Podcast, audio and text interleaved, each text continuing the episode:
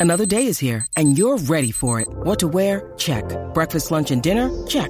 Planning for what's next and how to save for it? That's where Bank of America can help. For your financial to-dos, Bank of America has experts ready to help get you closer to your goals. Get started at one of our local financial centers or 24-7 in our mobile banking app. Find a location near you at bankofamerica.com slash talk to us. What would you like the power to do? Mobile banking requires downloading the app and is only available for select devices. Message and data rates may apply. Bank of America and a member FDIC. Buenos días a todos, soy Víctor Abarca y estás escuchando Expreso con Víctor, el podcast diario sobre tecnología, tecnología que importa y cultura digital. Y bien, hoy tengo unas cuantas noticias que darte, no solo sobre tecnología, sino también sobre cine, sobre series de streaming, ya sabes, es viernes, es lo que toca, y también, obviamente, sobre videojuegos. Hoy es uno de mis episodios favoritos, así que ya vamos.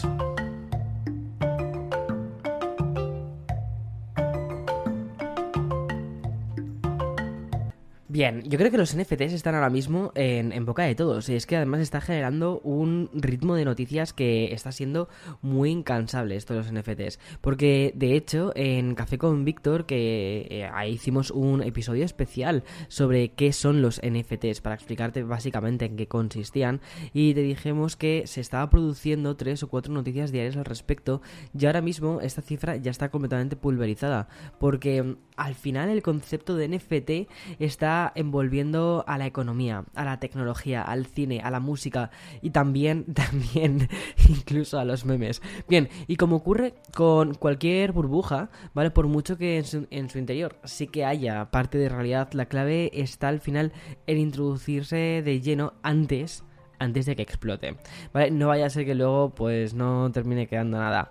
No lo sé si es mucha, o sea, no sé si es una burbuja, si es un movimiento que ha llegado para quedarse, pero bueno, y aunque más o menos eh, vamos entendiendo cómo funciona esto de los tokens no, no fungibles, nos encontramos ante una variante del arte digital y todos, todos quieren su pastel. Es esta nueva fiebre del oro, pero del siglo XXI. Y justo estamos en el otro extremo donde también se encuentran los más, los más escépticos, que por ejemplo entre ellos el australiano Geoffrey Hadler o un artista que según Diverge ha creado una de las obras de arte escénico más importantes del año, que es un Pirate Bay de los NFTs. Desde luego, como creación tiene muchísimas capas que analizar, porque la web que ha creado Handley es casi una especie de réplica exacta de la mm, web de descargas de torrents. Y aunque ya no nos acordemos, antes de la llegada de Netflix, HBO, Max y otros sites de streaming, el, mundo lo que hacía era básicamente piratear, eh, descargarse música de forma ilegal, eh, contenido de forma ilegal y esto hizo que cambiase muchísimo eh, muchísimas industrias por ejemplo la industria de la música cambió radicalmente.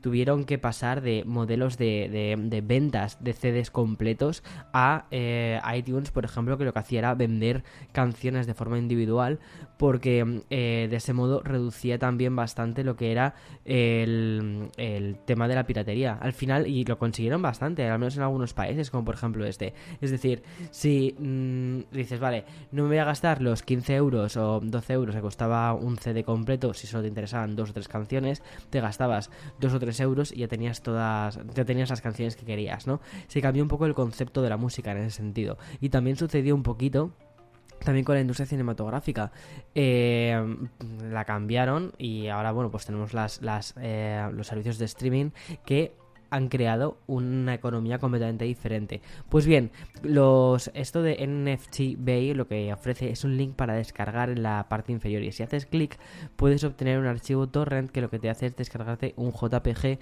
con un montón de imágenes de la famosa colección de NFT Board Ape que según explica el artista y programador, y así recogen medios como el citado de Verge, los diferentes archivos zip que puedes descargar contienen todos los NFTs que existen en ese blockchain de Ethereum y también de Solana. Es decir, es algo menos de 20 terabytes.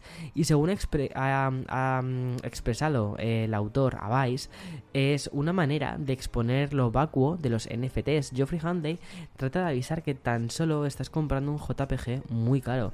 Además, también asocia los NFTs a simples eh, hipervínculos, aquí te leo textualmente, hipervínculos o imágenes que están alojadas en Google Drive. Y añade un mensaje completamente post-apocalíptico que dice, la mayoría de las imágenes que he visto están alojadas en un almacenamiento web 2.0, que probablemente terminará como un 404, o sea, con, un error, ¿no? Eh, bueno. Yo aquí eh, soy bastante escéptico con lo que está diciendo él porque sí que ya está viendo una especie de conversión hacia la web 3.0 eh, y luego también eh, al final sí, vale, te estás descargando un JPG, pero ya empieza a haber muchísimos programas, entre ellos también te conté la noticia la semana pasada de Photoshop creo que era, ¿no? Lo que te conté, que Photoshop ya estaba permitiendo firmar digitalmente los NFTs. Es decir, sí, estás comprando un JPG, obviamente, claro que sí, estás comprando un JPG, pero ese JPG está firmado, está, está eh, y los derechos de explotación de esa imagen te pertenecen a ti. A ver, cuidado, yo no estoy diciendo, o sea, no soy súper pro eh, NFTs, ¿vale? Eh, no es que esté en plan de... porque no, no lo entiendo todavía, no sé hasta qué punto puede llegar realmente todo esto a, funcionar, puede llegar a, a ser algo más allá que una burbuja, que el simple hype pero no lo sé, no lo sé de verdad.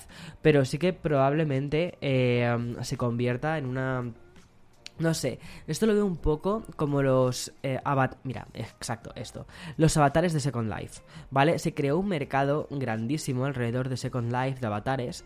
Eh, Second Life era, era, bueno, pues una especie de juego en internet donde tú te creabas tu avatar, tu personaje, y podías llevarlo al cine, bueno, podías llevarlo de compras, e incluso algunas boutiques, algunas casas de lujo, eh, empezaron a crear sus tiendas dentro de Second Life. Y vendían sus productos, vendían sus ropitas para que vistieses a tu avatar digital, pues de Gucci, por ejemplo, ¿vale? Esto que ahora mismo dices, madre mía, el mundo cómo está. Bueno, pues funcionó en un momento dado, pero luego, obviamente, eh, explotó. Yo creo que eso quizás era un poco una especie de precuela de lo que está sucediendo ahora. Y porque no existía realmente una una, no sé, como una, un universillo, ¿no? Que se estuviese creando alrededor.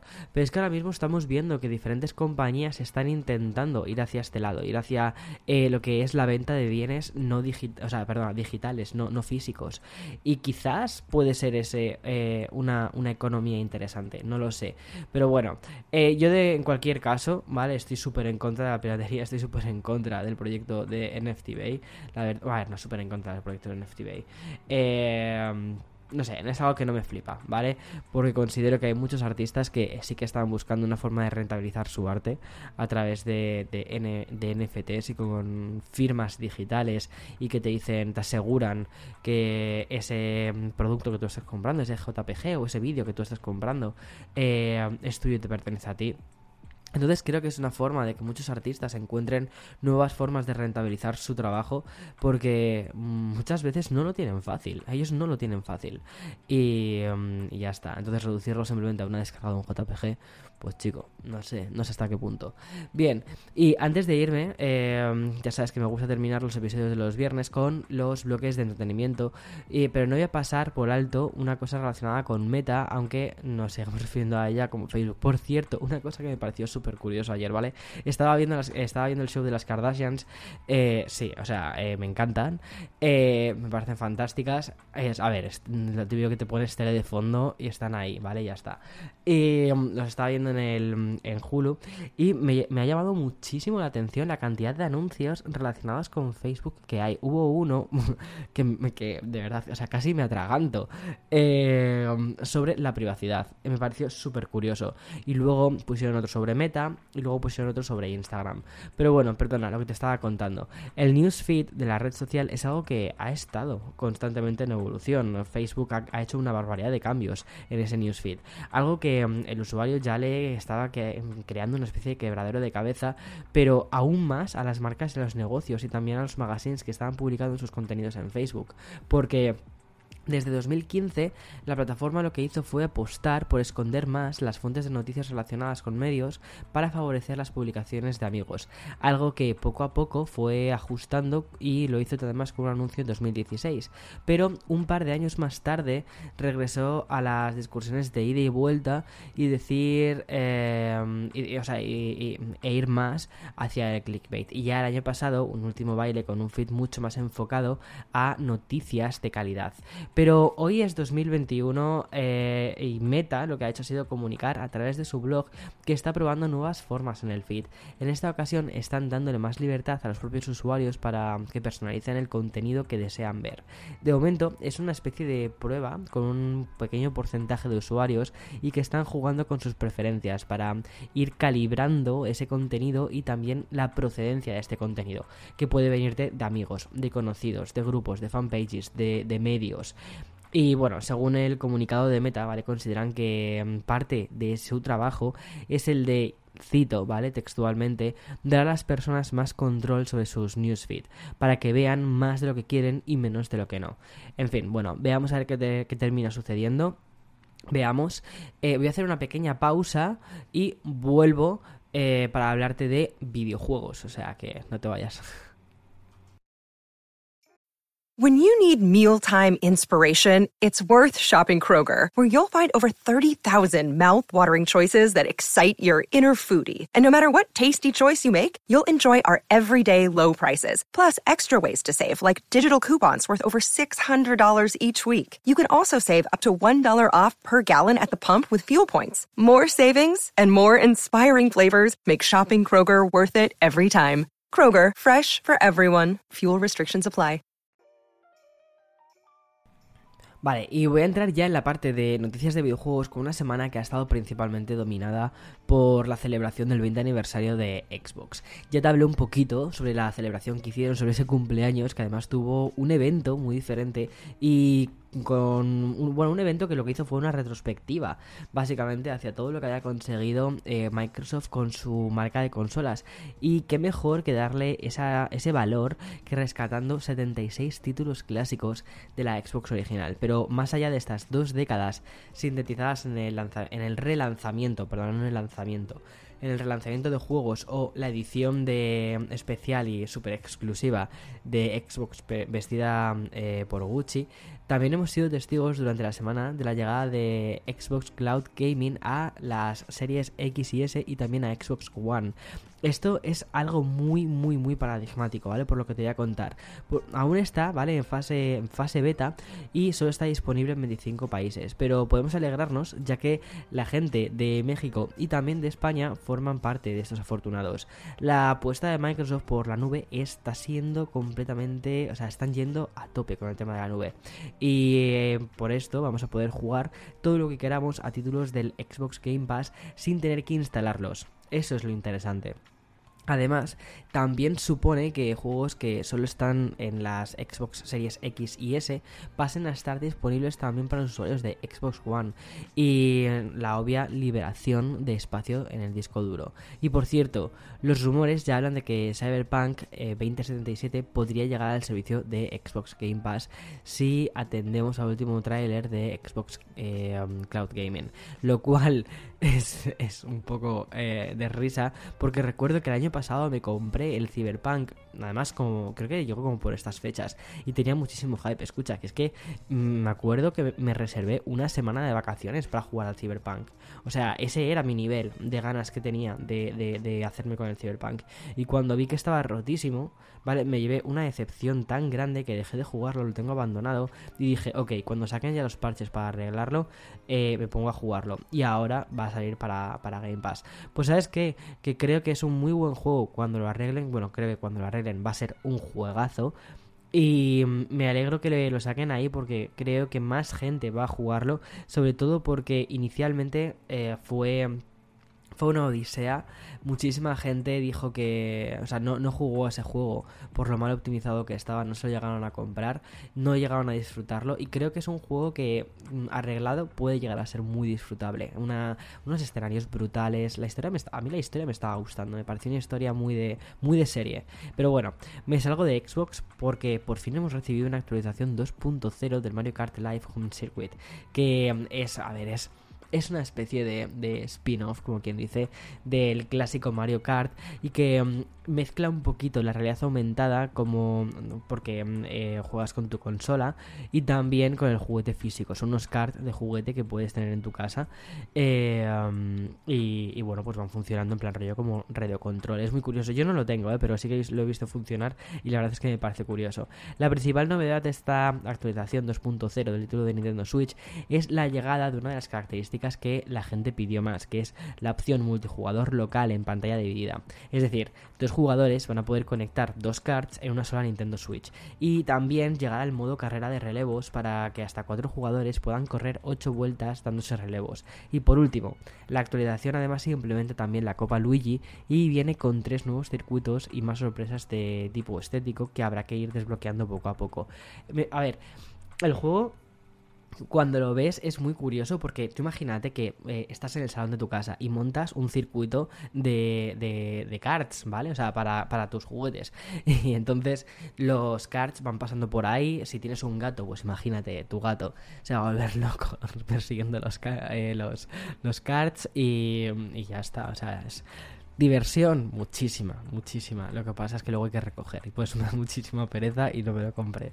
Bueno, y como está siendo habitual ya en estos episodios, bueno, primero que se están volviendo larguísimos, quiero cerrar el episodio de este viernes con, unas, con un bloque dedicado a las grandes plataformas de streaming. Y como ya hice el viernes pasado, he vuelto a contar con lanzamientos de Netflix en estos 7 días. Bien, han estrenado, hay más de 20 estrenos de los que puedo destacar dos o tres. El principal es Tic Tic Boom a medio camino entre el biopic y el musical y Lin Manuel Miranda dirige a Andrew Garfield en la que dicen que es una de las mejores actuaciones del año. Bueno, no lo he visto, pero tengo curiosidad. Pero de lo que tengo curiosidad, muchísima curiosidad, es de Tiger King, la segunda entrega del documental que arrasó el año pasado. Yo creo que nos, nos, eh, nos salvó en 2020 de la pandemia. O sea, al menos, bueno, Eloy y yo me acuerdo que lo vimos en plan eh, de seguido porque dijimos, esto no puede ser real. O sea, esto no puede ser real. Pero al, al mismo tiempo, cuando visitas sitios de la América Profunda, de Florida, ¿vale? Dices, eh, sí, es que esta gente existe. O sea, es que esta gente que hace estas cosas existe. Y no sé, es que es, fantasía pura. O sea, es fantasía pura. Eh, si, te, si, te, gusta el cringe, tienes que ver eh, Tiger King. Vale.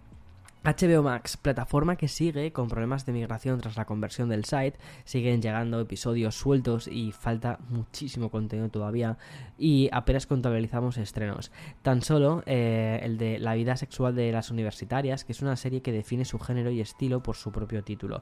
Eh, de hecho, aquí en Manhattan hay varios carteles con, con, este, mm, con esta serie. Eh, no la he visto, quiero esperar a ver qué me dicen mis amigos de si está bien, si merece la pena, si no merece la pena. Y si merece la pena, pues eh, me la veré.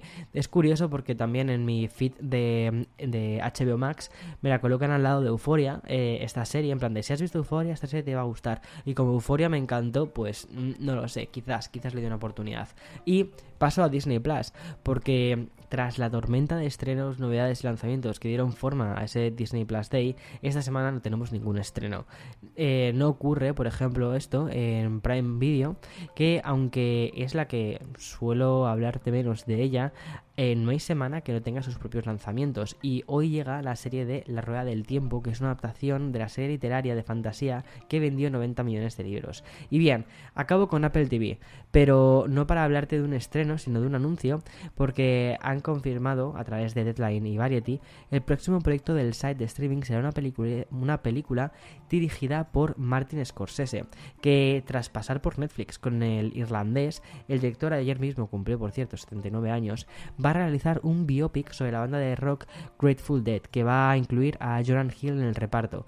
Pero bueno, lo más importante para mí dentro de, Apple TV ha sido el final de temporada de The Morning Show. Eh, si me escuchas en, en, Twitter, o sea, si me escuchas, perdona, déjame en Twitter qué opinas del final de esta temporada. A mí me ha, me ha dejado un poco a ver, no es tan épico como el primer fin de temporada, este es mucho más dramas, eh, pero es que me encanta un buen drama. Eh, me ha gustado, eh, tengo que decir que me ha gustado. por favor, por favor, Apple, por favor, si me escucháis, renovad tercera temporada. Necesitamos a Jennifer Aniston. Necesitamos más de Jennifer Aniston. En esta temporada no se ha sacado demasiado provecho a Jennifer Aniston y es fantástica. Necesitamos a más eh, Reese eh, Whisperspoon. Eh, fantástica, fantástica. Y bien, eh, hasta aquí el expreso de hoy viernes. Espero que tengas un fantástico fin de semana y nos escuchamos el domingo con otro podcast y además algunas sorpresas eh, dentro del magazine. Chao, chao, chao.